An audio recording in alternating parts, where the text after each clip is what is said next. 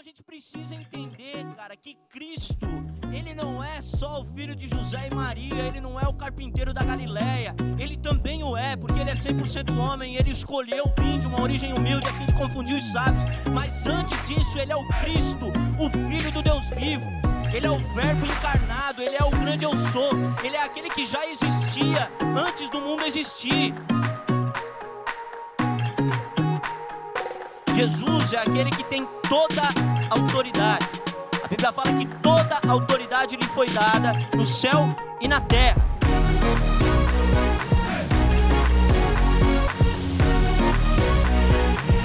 Então Jesus é essa pessoa que veio e, e, e apagou completamente a estrutura da religiosidade judaica.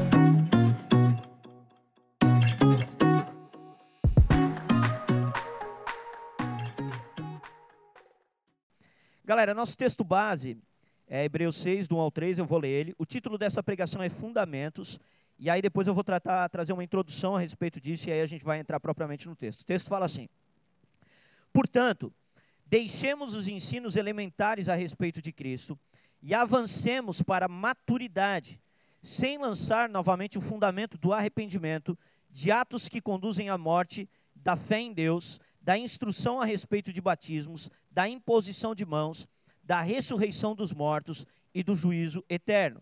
Assim faremos, se Deus o permitir. Amém? Mais uma vez, vamos ler o texto. Vamos lá. Portanto, consegue colocar na Almeida Revista, aqui está na Almeida Revista atualizada, eu vou ler aqui, ó. Isso, é, bota ali para mim o verso 1. Por isso, pondo de parte os princípios elementares da doutrina de Cristo, deixemos-nos levar para o que é perfeito, não lançando de novo a base de arrependimento de obras mortas e da fé em Deus, o ensino de batismos e da imposição de mãos, da ressurreição dos mortos e do juízo eterno. Isso faremos se Deus permitir. Amém? Queridos, o livro de Hebreus, ele é um livro misterioso. O livro de Hebreus é um dos livros da Bíblia que nós não sabemos a autoria. Nós não sabemos quem é o autor de Hebreus. E uma das características desse livro que é muito interessante é o fato de que o autor, quando escreve o livro, ele coloca várias partes do livro como se fosse Deus falando em primeira pessoa.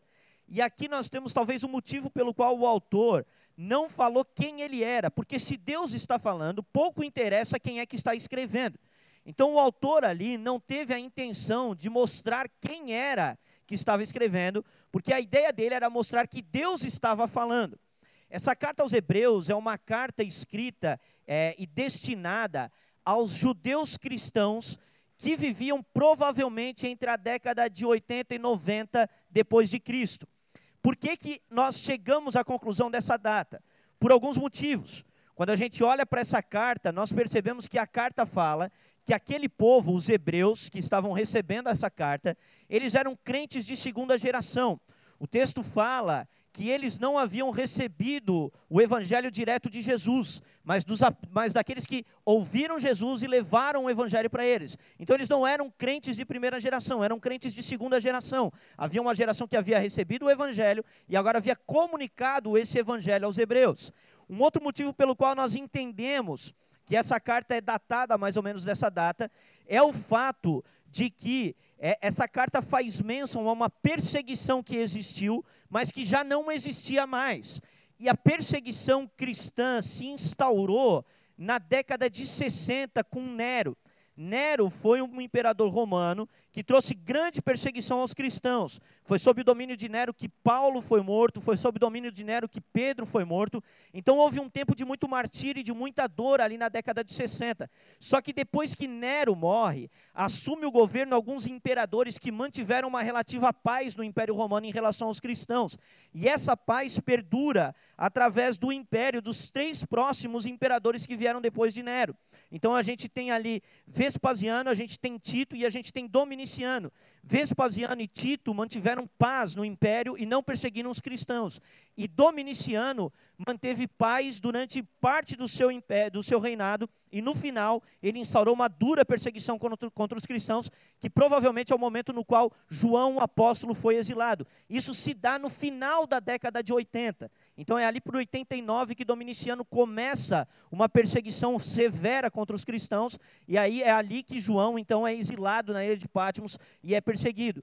Então essa carta, ela tem que ter sido escrita entre a década de 70 e a década de 90. Só que essa carta tá, trata de um assunto que é um assunto muito importante. Ela fala do sumo sacerdócio de Cristo.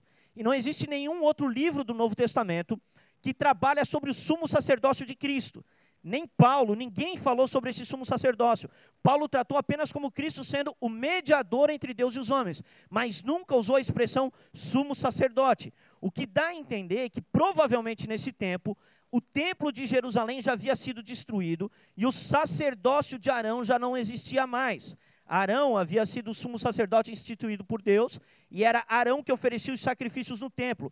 E em 70 depois de Cristo, o templo é destruído. Então, se essa carta fosse escrita antes de 70, os judeus cristãos que ouvissem isso iam achar uma grande ofensa dizer que Jesus era o sumo sacerdote, porque o ministério de Arão ainda estava funcionando dentro do templo. Então, essa carta deve estar datando ali da década de 80, 85, perto de 90.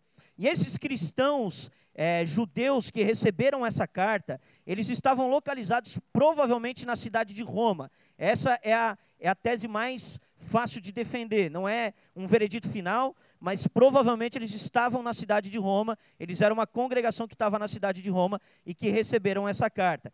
Em relação à autoria dela, existem algumas especulações. Tem gente que fala que foi Paulo, o que é difícil defender pela data que a gente falou, Paulo já havia morrido nessa data.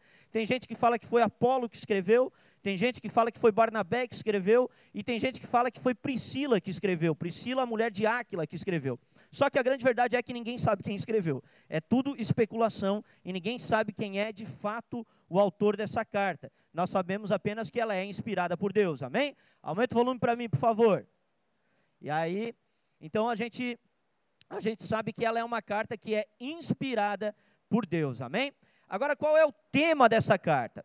O tema dessa carta é o seguinte: essa carta está sendo escrita para um povo que estava entrando naquilo que a gente chama de apostasia. Quem aqui sabe o que é apostasia? Levanta a mão. Aí, ó, tem uns irmãos que sabem o que é apostasia.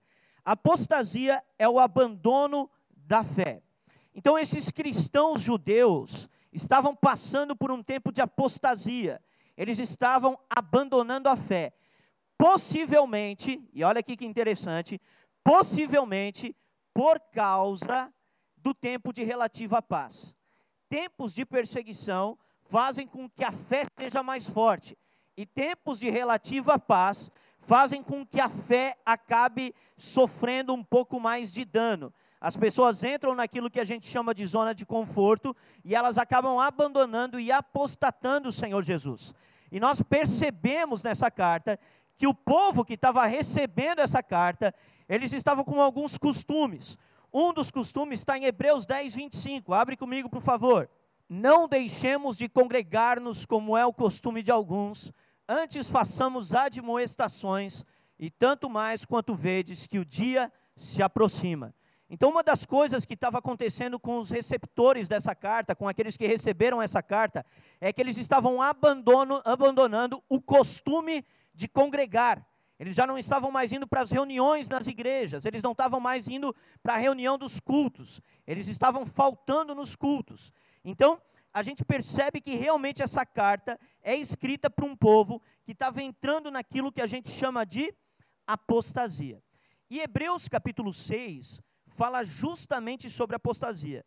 O texto mais importante sobre apostasia é Hebreus 6, do 4 em diante. Nós não vamos falar disso, tá bom? Porque é difícil esse texto, é um dos textos mais difíceis da Bíblia, tá?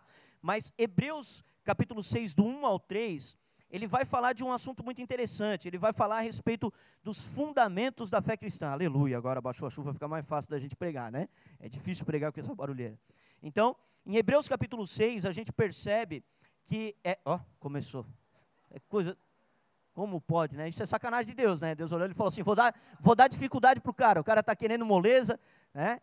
Não vai ser tempo de relativa paz agora, né? Então, Hebreus capítulo 6, o autor ali ele está falando justamente sobre essa questão de é, estabelecer os fundamentos da fé. Quando a gente vai lá para Hebreus capítulo 5, abre Hebreus 5 comigo, do verso, verso 12, olha só. Pois com efeito, quando deviais ser mestres, atendendo ao tempo decorrido, tendes novamente necessidade de alguém que vos ensine, de novo, quais são os princípios elementares dos oráculos de Deus. Assim vos tornastes como necessitados de leite e não de alimento sólido. Então, no capítulo 5 de Hebreus, o autor ele está escrevendo para aquela, aquela igreja, para aquele povo, e ele está falando para eles assim: olha, pelo tempo que vocês têm de caminhada, vocês já deveriam ser mestres, vocês já deveriam estar ensinando a outros, mas não é o caso. É necessário que a gente trate com vocês de coisas elementares, de coisas básicas. Vocês precisam de leite agora, nesse momento, e não de alimento sólido. E aí ele está tratando então sobre essa, essa dificuldade que aquela igreja tinha de ser madura, de ser profunda, de estar arraigada na palavra de Deus e já estar executando um ministério de ensino. Então, aquele povo, apesar de já estar em tempo de ensinar, ainda estava tendo que aprender coisas básicas. E aí, quando ele vai para o capítulo 6, que é o texto que a gente acabou de ler, parece que ele muda de opinião. Ele fala assim: quer saber um negócio? Eu não vou falar de coisa básica com vocês, eu vou falar de coisas mais profundas. E ele apenas cita aquilo que são as coisas básicas. Bota ali de novo para mim, Hebreus 6, de 1 a 3, olha só. Por isso, pondo em parte os princípios elementares da doutrina de Cristo, então ele fala assim, ele está falando, ó, vamos botar em parte aquilo que é elementar, aquilo que é doutrina básica. E ele fala assim, deixemos-nos levar para o que é perfeito, não lançando, então ele está falando, assim, não vamos falar de coisa básica aqui agora não, nós vamos tratar de coisas mais profundas. Nós não vamos lançar agora novamente o fundamento, o fundamento do quê? Da base do arrependimento das obras mortas, da fé em Deus, e aí ele começa a falar de algumas doutrinas básicas: o ensino de batismos, da imposição de mãos, da ressurreição dos mortos e do juízo eterno. E aí ele fala no verso 3: Isso faremos se Deus permitir. Então ele está falando, embora no capítulo 5 ele tenha dito assim: vocês precisam de novo de leite. Quando chega no capítulo 6, ele fala: Quer saber? Eu não vou dar leite coisa nenhuma. Eu vou falar com vocês de coisa mais profunda, e aquilo que é básico nós vamos deixar para trás. Só que nós aqui vamos nos ater naquilo que é básico hoje. A gente vai pegar esses princípios que são fundamentos e doutrinas básicas e nós vamos trabalhar em cima delas. Hoje nós vamos trabalhar em cima daquilo que é fundamento. Fundamento é o quê? o arrependimento das obras mortas e a fé em Deus. Olha para o irmão que está do teu lado e fala para ele assim: o fundamento é o arrependimento das obras mortas e a fé em Deus.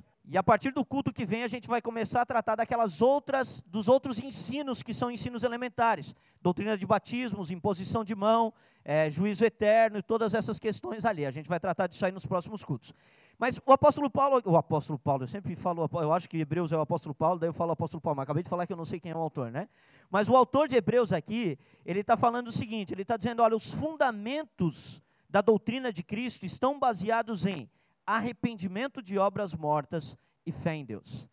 Gente, isso é extremamente importante a gente entender. Não existe cristianismo sem arrependimento e fé.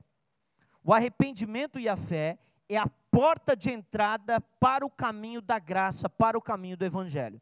Como que nós começamos a caminhada cristã? Nos arrependemos de nossos pecados e cremos no Senhor Jesus Cristo. Então, arrependimento e fé é doutrina básica, é fundamento, é aquilo que a gente chama de alicerce. Então, quando a gente olha para isso, isso é tão importante que nos Estados Unidos, que é um país majoritariamente evangélico, é diferente do Brasil que é católico, existe um termo lá nos Estados Unidos para distinguir aquilo que são os verdadeiros crentes dos falsos crentes. Esse termo é chamado de born again, ou os nascidos de novo. Porque como lá existe aquilo que são os evangélicos não praticantes, porque nascem de lares cristãos como os católicos aqui, então existem aqueles que tiveram um encontro real com o Senhor Jesus. E eles falam que aqueles que tiveram um encontro real com o Senhor Jesus são os born again, são os que nasceram de novo. E o que caracteriza novo nascimento? O que caracteriza novo nascimento é ter passado, é ter experimentado arrependimento e fé. Então, aqueles que experimentaram arrependimento e fé são aqueles que nasceram de novo são aqueles que agora foram colocados dentro do reino de Deus. Então, o arrependimento e a fé é a base do evangelho.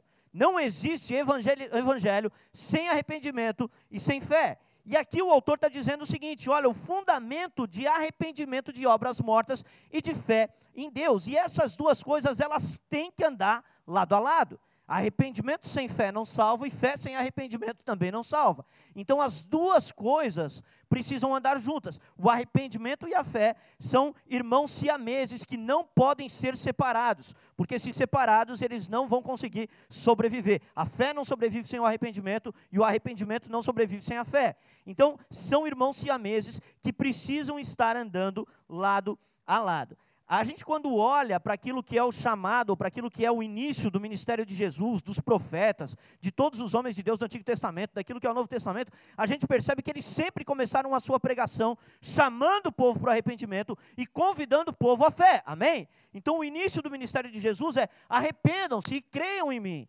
Assim é com os profetas, assim é com todos os homens de Deus que passaram pela terra, chamando o povo ao arrependimento e chamando o povo também à fé. Agora, uma coisa que é muito interessante é que o texto coloca que o fundamento é a base do arrependimento das obras mortas. E aqui eu queria trabalhar com vocês o que é arrependimento de obra morta. Amém? E o primeiro ponto que a gente tem como arrependimento de obra morta é o seguinte: obras mortas podem significar as obras que levam à morte. Então, em primeiro lugar, as obras mortas, hoje está uma luta, né? Agora tem um grilo. Aleluia. Sai, Satanás, né? Meu Deus, que luta, né, cara? Isso é tribulação, angústia e perseguição, né, cara? Mas vamos lá, vamos continuar. Então, as obras mortas, elas podem significar obras que conduzem à morte. O que é isso então? Isso é pecado na sua maneira ativa. Isso é pecado na sua maneira na qual nós praticamos maldade.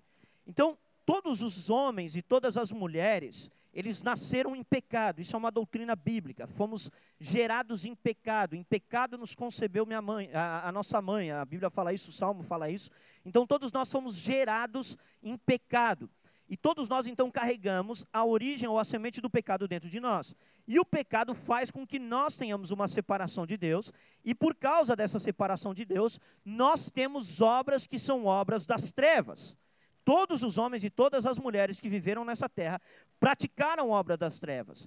E uma das coisas que nós precisamos fazer é nos arrepender dessas obras das trevas, é nos arrepender dessas obras que conduzem à morte. Então abre comigo a tua Bíblia em Efésios, capítulo 5, verso 3 a 12. Mas a impudícia e toda sorte de impurezas ou cobiça nem sequer se nomeia entre vós, como convém a santos, nem conversação torpe, nem palavras vãs ou chocarrices, coisas essas inconvenientes, antes pelo contrário, ações de graças. Sabei, pois, isto: nenhum incontinente ou impuro ou avarento, que é idólatra, tem herança no reino de Cristo e de Deus. Ninguém vos engane com palavras vãs, aleluia, porque por essas coisas vem a ira de Deus sobre os filhos da desobediência. Portanto, não sejais participantes com eles, olha isso aqui Pois outra, portanto, não sejais participantes com eles, pois outra, pois outrora erais trevas, porém agora sois luz do Senhor. Andai como filhos da luz, verso 9. Porque o fruto da luz consiste em toda bondade, justiça e verdade, provando sempre que é agradável ao Senhor. E não sejais, verso 11, olha só, e não sejais cúmplices nas obras infrutíferas das trevas. Antes, porém, reprovai-as. Verso 12. Porque o que eles fazem em oculto, o só referir é vergonha. Verso 13. É até o 12? Até o 12, então tá bom. Porque o que eles fazem em oculto, o só referir é vergonha. Então aqui o apóstolo Paulo, aqui agora é o apóstolo Paulo mesmo escrevendo para a igreja de Éfeso, ele está falando para aquela igreja que existem obras que são reprováveis diante de Deus. Essas obras que são reprováveis diante de Deus, o texto fala que elas trazem a ira de Deus sobre os homens. Então, existe um tipo de arrependimento que nós precisamos ter, que são das obras das trevas. São as obras que nós praticamos que foram desobediência a Deus e quebra de mandamento. E todo mundo aqui já desobedeceu a Deus e quebrou o mandamento. Vocês concordam comigo ou não? Ou quem aqui nunca quebrou um mandamento? Todos nós já quebramos o mandamento. Todos nós já desobedecemos a Deus. Então, quando o autor de Hebreus está dizendo que nós precisamos, não devemos lançar novamente a base do fundamento do arrependimento das obras mortas, ele está falando aqui que nós precisamos, em primeiro lugar, nos arrepender das obras infrutíferas das trevas. Essas obras infrutíferas das trevas, elas produzem a morte, elas trazem a morte. O salário do pecado é a morte. Então, essas obras infrutíferas das trevas, elas são os pecados de maneira objetiva. É aquilo que nós fazemos que é errado, que é quebra de mandamento e que é descarado. Por exemplo, mentira. Por exemplo, adultério. Por exemplo, fornicação. Por exemplo, roubo. Por exemplo, ganância. Essas obras que nós praticamos outrora, quando éramos trevas, nós precisamos, quando chegamos em Cristo, nos arrepender dessas obras. Nós precisamos olhar para as obras que praticamos, precisamos olhar para aquilo que nós fizemos e nós precisamos nos arrepender disso. O Nando, quando se converteu ao Senhor, precisou olhar para as obras das trevas dele, ele precisou se arrepender dos pecados dele. Do mesmo modo, Solan.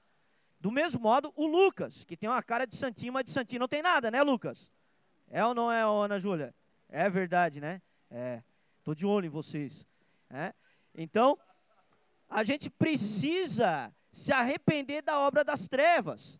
A gente precisa olhar para aquilo que, que a gente praticou de errado e a gente precisa se arrepender dos nossos erros, dos nossos pecados, de coisas objetivas. Aquele que roubava já não roube mais. Então o cristianismo exige uma autoanálise. E o cristianismo ele não é uma religião para hipócritas. Porque o hipócrita olha para si e ele não vê as trevas que estão em si. E a Bíblia fala que se os nossos olhos não forem bons, eles forem maus, quão grandes trevas haverão em nós? Porque nós não enxergamos a maldade dentro de nós. Então, se nós não enxergamos a maldade dentro de nós, então as trevas que estão em nós, elas serão ainda maiores. Porque nós não conseguimos ver as obras infrutíferas das trevas. Nós não conseguimos ver aquilo que praticamos errado. Então ele está dizendo o seguinte: olha, a base do cristianismo começa com arrependimento de obras mortas, começa com arrependimento de pecado, começa com olhar para si e fazer uma autoanálise. Eu fiquei internado em centro de recuperação e dentro dos 12, 12 passos, um dos passos é olhar para si e fazer uma autoanálise. Olhar para aquilo que praticou, olhar para aquilo que fez e tentar entender aquilo que foram seus erros. E a partir do momento que nós nos analisamos, nós olhamos para nós, nós precisamos ser sinceros. A gente precisa olhar e dizer: olha, na verdade eu era treva. Eu não estava na luz, eu era treva. Olha para o irmão que está ao teu lado e fala assim: tu era treva. Isso é divertido, né? Tu era treva. Nós éramos trevas, gente. Tem, não tinha uma gíria, quando eu era do mundão, tinha uma gíria falava, esse ali é treva. Quem é que falava isso aí? Pro, alguém mais falava essas coisas? Olha ali, olha ali, ó. Né? Sempre tem o Edo, só, só as coisas boas que falava isso, né? Só gente boa, né? Então o cara olha e o cara fala, vocês eram trevas, a gente estava nas trevas, e a gente precisa ser sincero, gente. Ninguém aqui é. Tudo bem, mamãe passou talco na bundinha, mas ninguém aqui é bebezinho para sempre, né, gente? A gente praticou coisas erradas. A gente fez coisas erradas. Todos nós pecamos. A Bíblia fala que se alguém diz que não tem pecado, esse é mentiroso.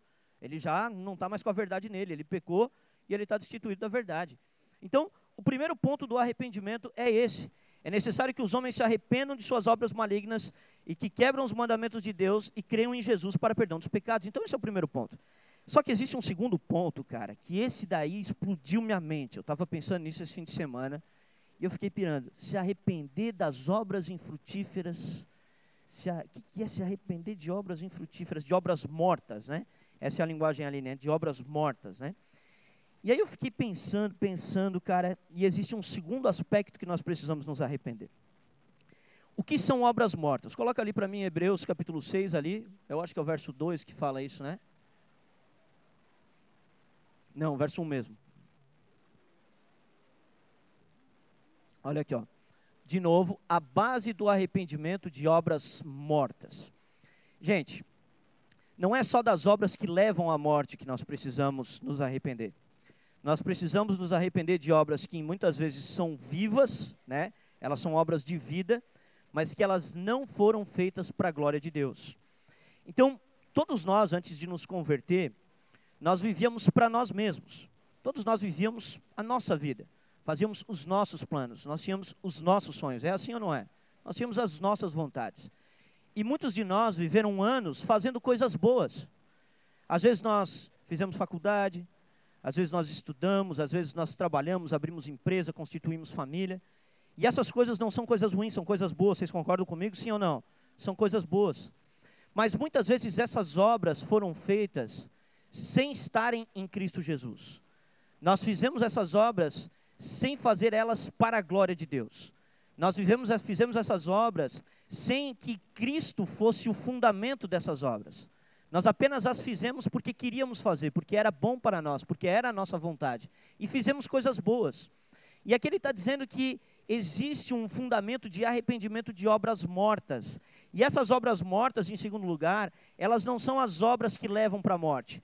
Elas são obras vivas, mas que não têm nenhum valor diante de Deus.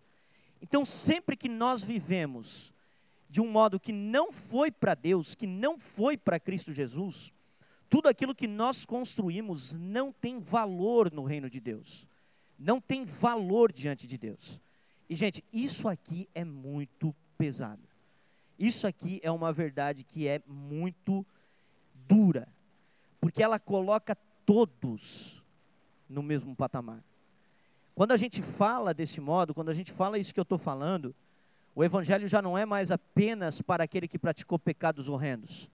Ele é para todos aqueles que viveram a sua vida afastados da presença de Deus. Porque todos que viveram a sua vida afastados da presença de Deus, ainda que tenham feito coisas boas, precisam se arrepender de ter feito essas coisas boas fora de Cristo Jesus e não para a glória de Deus. Porque as coisas que fizemos que são boas, sem Cristo, nós não a fizemos para Ele, nós a fizemos apenas para nós. Então há um fundamento de obras mortas que precisamos nos arrepender. Nós precisamos olhar para a nossa vida pregressa e nós precisamos olhar e dizer: Senhor, quanto tempo que eu vivi distante de Ti? Quanto tempo que eu vivi longe da Tua presença? Minha esposa está aqui, se converteu aos 36 anos de idade, né, Cheiro? 37. Se converteu aos 37 anos de idade. Viveu 37 anos afastada da presença de Deus. Nesses 37 anos ela não fez só coisa ruim. Fez umas coisas ruins também, né? A Márcia pulou de uma Brasília em, andar, em movimento, não pulou, foi um Fusca, mas tu capotou uma Brasília. É, foi o que que tu capotou? Tu tinha uma Brasília. E o que que tu capotou? De carona com o teu amigo. E tu pulou do Fusca andando. É.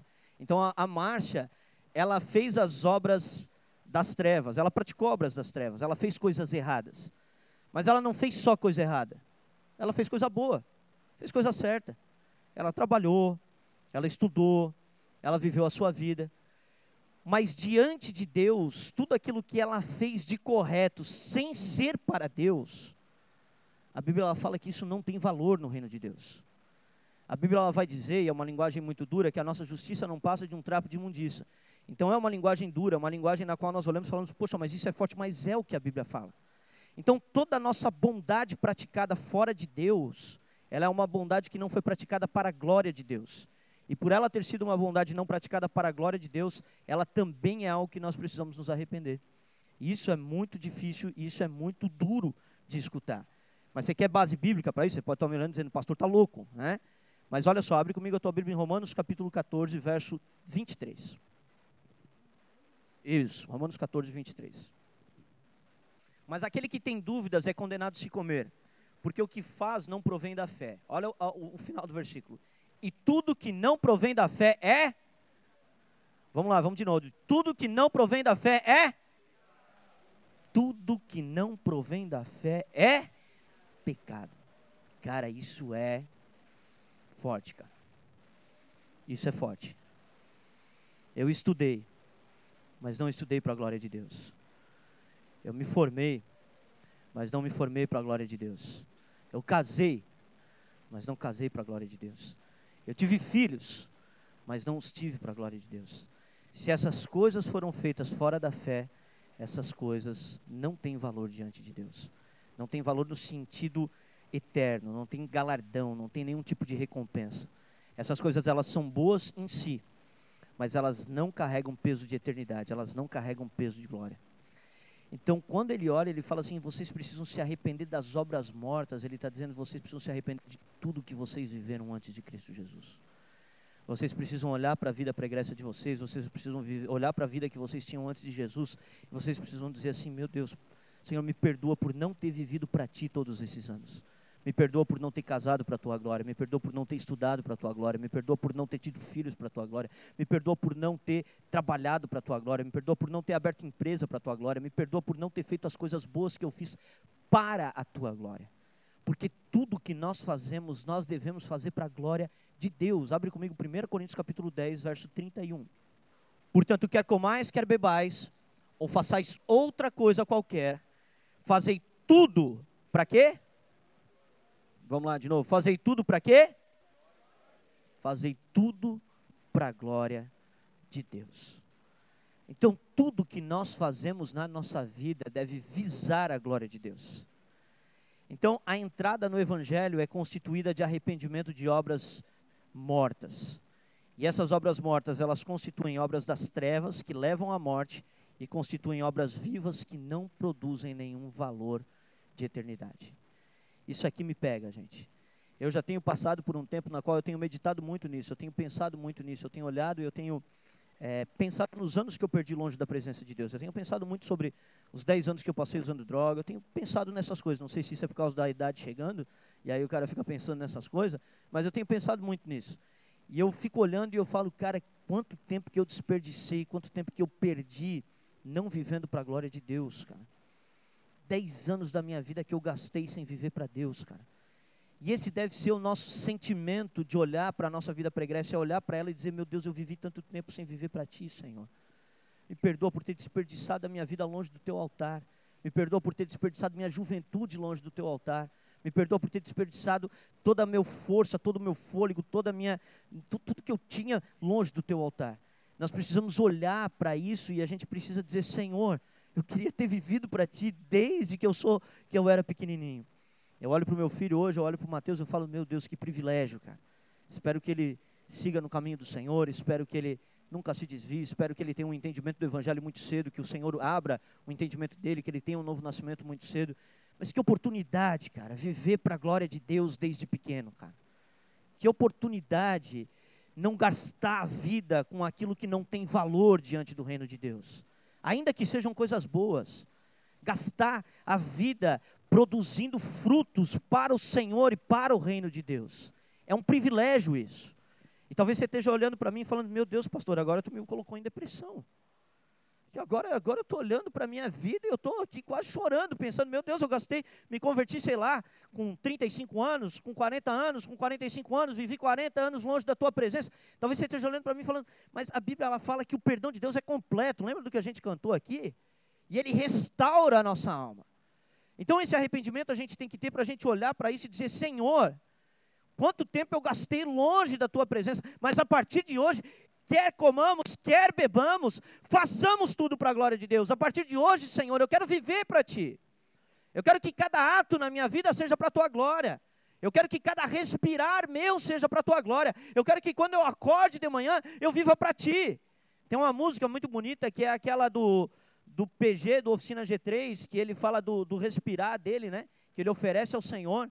Então, a gente precisa entregar nossa vida toda no altar de Deus. Então, por que, que nós trabalhamos? Trabalhamos para a glória de Deus. Por que, que nós casamos? Casamos para a glória de Deus. Por que, que nós constituímos família? Constituímos para a glória de Deus. Por que, Maico, que você é empresário? Porque você faz isso para a glória de Deus. É para isso, é desse modo que nós somos chamados para viver.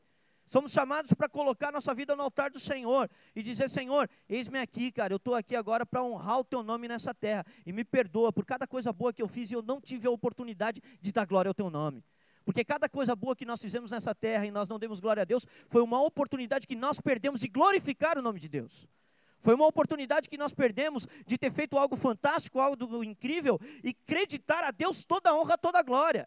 Então, aqueles que viveram antes é, sem Cristo e fizeram coisas maravilhosas em suas vidas, perderam naquele tempo a oportunidade de dizer para Deus assim: Deus, toda essa minha caminhada foi para o Senhor, tudo isso aqui que eu fiz foi para a tua glória, tudo que eu fiz foi para a tua honra. Isso é muito importante a gente entender, porque daí, gente, a gente nivela o Evangelho. Aí agora a pregação é para todos. Lembra do que Jesus falou? Ide por todo mundo e pregai o Evangelho a toda criatura. Lembra do que ele falou? Com esse tipo de discurso, a pregação é para todos. O evangelho agora não é mais só para o marginalizado. O evangelho agora não é mais só para a prostituta, não é mais só para o ladrão, não é mais só para o cara que usa droga. Porque isso é um discurso comum. As pessoas olham para mim e falam assim: ah, pastor, mas tu precisava também de Jesus, né? Porque tu era treva, né? Era treva, né, pastor? Eu precisava, mas será que você não precisa? Será que você está vivendo uma vida para a glória de Deus? Será que você não precisa se arrepender das obras mortas que você está praticando, ainda que sejam coisas boas que você está fazendo? Será que você também não precisa do Senhor? Isso coloca e abre um leque de evangelismo gigante, cara. Agora nós podemos evangelizar todos. Agora você não precisa mais olhar e dizer assim: ah, não, não vou pregar para esse cara aqui, porque ah, o cara tá, a vida dele está boa e tal. Aí sim que você tem que pregar, você tem que dizer, cara, você está fazendo muita coisa legal, parabéns, cara. Mas deixa eu te fazer uma coisa, fazer uma pergunta. Você está fazendo para a glória de Deus? Como assim para a glória de Deus? Você está acreditando a Deus toda a honra de tudo que você está fazendo? Não. Então você precisa se arrepender disso, cara.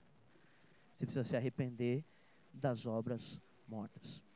E aqui, gente, é fantástico porque a gente percebe como as doutrinas fundamento, né, elas são profundas.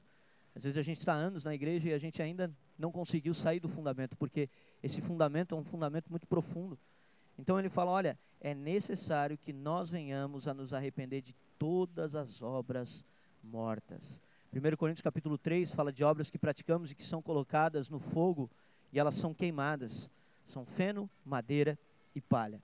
Então, todas as coisas que praticamos boas, que não são creditado a Deus a glória, elas são obras que são queimadas no fogo. Elas são passam pelo fogo, elas são totalmente queimadas e elas não vão ter nenhum tipo de continuidade. E aí o texto continua dizendo que o fundamento ele vem do arrependimento das obras mortas e da fé em Deus. E aqui, gente, é um segundo ponto muito importante. Sabe por quê? Porque só o arrependimento das obras mortas produz em nós o que? Tristeza, pesar. Quando nós olhamos para nós mesmos e vemos aquilo que fizemos, vemos como vivemos distante de Deus, isso produz em nós o que? Um sentimento de tristeza. É ou não é assim? A gente olha a gente fala, poxa, vivi, né? 37 anos longe da presença de Deus, poxa, vivi, sei lá, tantos anos sem fazer nada para a glória de Deus, e a gente começa a olhar e falar, nossa, quanto tempo eu perdi da minha vida. E tudo isso começa a trazer em nós um sentimento de tristeza. Isso tudo começa a trazer um sentimento para nós de pesar, a gente começa a ficar triste. Por quê? Porque a gente está olhando para nós.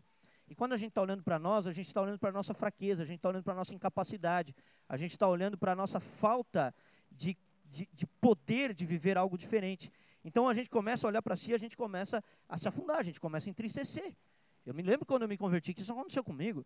Eu me lembro quando o Senhor começou a me mostrar os meus pecados, comecei a chorar. Eu falei, meu Deus, eu sou um lixo. Eu achei que eu era bonzinho, mas bonzinho eu não tenho nada. Todas as coisas boas que eu achava que eu tinha feito também não valeram nada. Então eu não, não, não, tenho, não tenho nada. Eu, eu comecei a chorar, eu fiquei quebrantado na presença de Deus. Só que a Bíblia ela fala que existe dois tipos de tristeza. Existe uma tristeza que é segundo Deus, que gera vida. E existe uma tristeza segundo o mundo que gera morte. O que é a tristeza segundo o mundo e o que é a tristeza segundo Deus? A tristeza segundo o mundo é uma tristeza na qual nós olhamos para nós, mas não contemplamos a Cristo. Nós olhamos só para a gente. Então é arrependimento sem fé. Eu olho para mim e me arrependo. E aqui, quando eu tenho alguns irmãos aqui que têm a mesma história que eu, vocês vão entender o que eu estou falando. Mas quando a gente olha para aquilo que a gente praticou e a gente não tem Jesus, a gente entra numa depressão profunda e às vezes quer até se matar, gente. É ou não é? Quem aqui já teve esse tipo de sentimento? Olhar para si e falar, cara, eu quero me matar, cara. Porque olha o que eu fiz, olha o que eu pratiquei. Então o arrependimento sem fé, ele gera morte. Por quê? Porque faz o homem olhar apenas para si, apenas para os seus defeitos, apenas para os seus erros. O que aconteceu foi, foi o que aconteceu com Judas. Judas, quando percebeu o que tinha feito, mas não creu em Cristo para perdão dos pecados, o que, que ele faz? Ele vai se matar. Por quê? Porque é arrependimento segundo o mundo.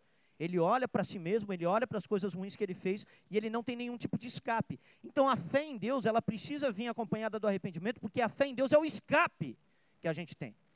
O arrependimento é quando eu olho para mim, mas a fé em Deus é quando eu tiro o olhar de dentro de mim, eu olho para aquele que me salvou. E aí isso me dá esperança. Então eu saio do meu buraco, eu saio da minha toca, eu olho para dentro de mim, eu falo, meu Deus, vivi 36 anos afastado, 37? 37 anos afastado da presença de Deus. Vivi 37 anos afastado da presença de Deus. E eu estou ali olhando para aquilo ali, eu estou em remorso, mas aí de repente eu olho para o Cristo transpassado, eu olho para o Cristo morto, eu olho para o Cristo no madeiro, eu olho para aquele que morreu pelos meus pecados, eu falo, mas ele morreu por mim. E aí eu saio de dentro da minha toca, eu saio de dentro do meu buraco, e eu não preciso mais agora procurar a morte, porque eu tenho um que morreu no meu lugar. Então, o arrependimento precisa ser acompanhado de fé. A pregação de arrependimento sem fé, ela é uma pregação que coloca as pessoas num buraco. Você fala para as pessoas ou expõe o pior delas, mas não dá para elas um escape de saída dessa situação. O que ocorre é depressão profunda, buraco e até suicídio em alguns casos.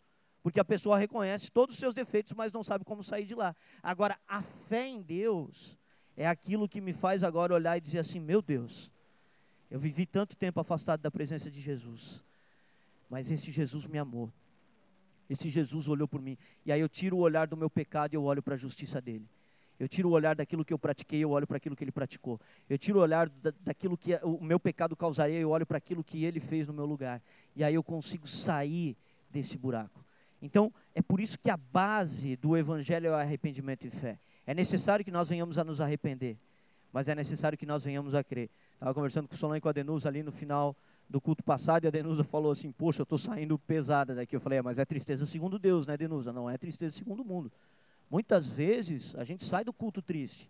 O culto não é um lugar que você vem só para sair feliz, gente. Às vezes a gente sai triste daqui, a gente sai confrontado de nossos erros e de nossos pecados. A gente sai olhando e falando, poxa, cara, aqui eu tô, fora. Estou fora do caminho, estou fora da, daquilo que é real. Mas é sempre importante entender que existe um caminho de vida oferecido após essa verdade ser exposta. Então é por isso que nós precisamos nos apegar à fé em Deus. Abre comigo 2 Coríntios capítulo 7, do verso 8 ao 10. Porquanto, ainda que vos tenha contristado com a carta, não me arrependo, embora já me tenha arrependido, vejo que aquela carta vos contristou por breve tempo. Agora me alegro, não porque fostes contristados, mas porque fostes contristados para arrependimento. Pois fostes contristados segundo Deus, para que de nossa parte nenhum dano sofresseis. Porque a tristeza segundo Deus produz arrependimento para a salvação, que a ninguém traz pesar, mas a tristeza do mundo produz morte. Então, olha que interessante, apóstolo Paulo falando segunda carta aos Coríntios. Quem lê a primeira carta aos Coríntios sabe que a primeira carta aos Coríntios é paulada. Paulo pegou duro com a igreja. Paulo falou de todos os erros da igreja, falou de todas as barbáries que aconteciam na igreja. Ele teve que corrigir os caras em relação a questões sexuais, teve que corrigir os caras em questões doutrinárias, teve que corrigir os caras em relação ao uso dos dons espirituais. Ele teve que corrigir os caras em todas as áreas, basicamente, que existem na igreja. E ele pega muito pesado na sua primeira carta. E agora ele escreve a segunda carta. E aí, quando ele escreve a segunda carta, deixa o texto ali para mim, bota ali para mim o verso 8 de novo. Ele fala assim: ó, portanto, ainda que vos tenha contristado com a carta, que ele está fazendo uma menção à primeira carta. Ele está dizendo assim: olha, a primeira carta que eu mandei para vocês deixou vocês tristes. É isso que ele está falando. A primeira carta que eu mandei para vocês deixou vocês tristes. Ele fala assim: eu não me arrependo de ter deixado vocês tristes. É isso que ele está falando. Não me arrependo de ter contristado vocês com a primeira carta. E aí ele fala: embora eu já tenha me arrependido. Isso aqui é sentimento de pastor, tá? Tem culto que tu vem, tu dá-lhe uma paulada e tu sai pensando: pô, cara, será que eu não fui muito duro, cara? Pô, tô meio mal aí, acho que eu peguei pesado com a igreja. E aqui ele fala que durante algum tempo ele olhou para a primeira carta e ele falou: Meu Deus, cara, eu acho que eu peguei pesado demais com os caras. Paulo teve esse sentimento. E aí ele olha e ele fala assim: é, embora eu já tenha me arrependido. Daí ele fala, mas embora eu já tenha me arrependido, ele fala assim: eu vejo que aquela carta vos contristou por breve tempo. Então ele está falando assim: eu sei que aquela carta não deixou vocês tristes para sempre. A tristeza que ela produziu em vocês foi por um breve tempo. E aí ele continua falando: agora eu me alegro Agora eu estou alegre, ele fala. Não porque vocês ficaram tristes com a carta. Ele está dizendo, eu não estou alegre porque vocês estavam tudo tristes com a carta. Isso não me deixa alegre. Eu não sou um cara mau que fico feliz quando os outros ficam tristes. Ele está falando, não estou alegre porque vocês ficaram tristes. Aí ele fala, mas porque vocês foram contristados para arrependimento. Porque vocês ficaram tristes para se arrepender. Então ele está falando, aquela primeira carta que eu mandei para vocês, ela produziu arrependimento no coração de vocês. E aí ele fala o seguinte, pois fostes contristados segundo Deus então existe uma tristeza que é segundo Deus. E aí ele fala: para que da, da nossa parte nenhum dano sofresses. Porque a tristeza, segundo Deus, produz arrependimento para quê? Para salvação. Isso aqui é animal. Cara. O apóstolo Paulo está dizendo: olha, embora seja necessário nós falarmos essas coisas difíceis de falar, porque, gente, eu vou te falar uma coisa: é muito melhor para mim chegar aqui e falar só coisa legal. É muito mais gostoso de pregar desse modo. A gente está três cultos falando de coisa difícil, né? então, é, é muito mais fácil para mim chegar aqui e falar só coisa legal. Mas existem as verdades básicas do Evangelho, o fundamento do Evangelho que precisa ser exposto. E esse fundamento do Evangelho, ele produz, em primeiro momento, tristeza. Mas num segundo momento, quando você olha para Cristo Jesus, essa tristeza vai embora e você se alegra por causa da vida dele. Então Jesus é o escape de toda tristeza que Deus opera em nossos corações. A fé em Deus é aquilo que nós olhamos e que faz a gente conseguir sair de nós mesmos. Por que, que nós não entramos em depressão? Por que, que, um, por que, que um assassino, quando se converte, se arrepende e vai para Cristo Jesus, ele consegue lidar com a culpa? Por que, que ele consegue lidar com a culpa? Porque ele olha para Jesus transpassado. Por que, que nós conseguimos lidar com a culpa diante de pecados que cometemos? Porque nós olhamos para Jesus transpassado. Agora, pessoas que não têm Jesus olham para a culpa e elas não conseguem lidar com a culpa. Quantas pessoas enfiadas numa depressão porque não conseguem lidar com algum pecado que cometeram, um adultério que fizeram, alguma coisa, alguma besteira que praticaram, e aquilo acabou trazendo tantos danos para a sua vida que ela não consegue mais sair daquele buraco. Agora, nós que somos aqueles que têm a fé em Jesus, conseguimos olhar para o Cristo. E quando olhamos para o Cristo, nós conseguimos sair de dentro de nós mesmos e olhar para a obra que Ele realizou em nossa vida, olhar para aquilo que Ele fez por nós. E Ele em nós opera vida. Amém? Então, a primeira parte dessa carta aos Hebreus, do capítulo 6, ele trata do fundamento de fé e arrependimento de obras mortas. Isso precisa ficar muito claro para a gente, gente. Não existe evangelho sem essas duas coisas. Olha para o irmão que está ao teu lado e fala para ele assim: você não pode caminhar com Jesus caso não tenha arrependimento e fé em Deus. Amém? Então eu queria te convidar nessa noite. Essa é uma mensagem curta. Eu queria te convidar nessa noite para olhar para Jesus. Primeiro para olhar para si, olha para si.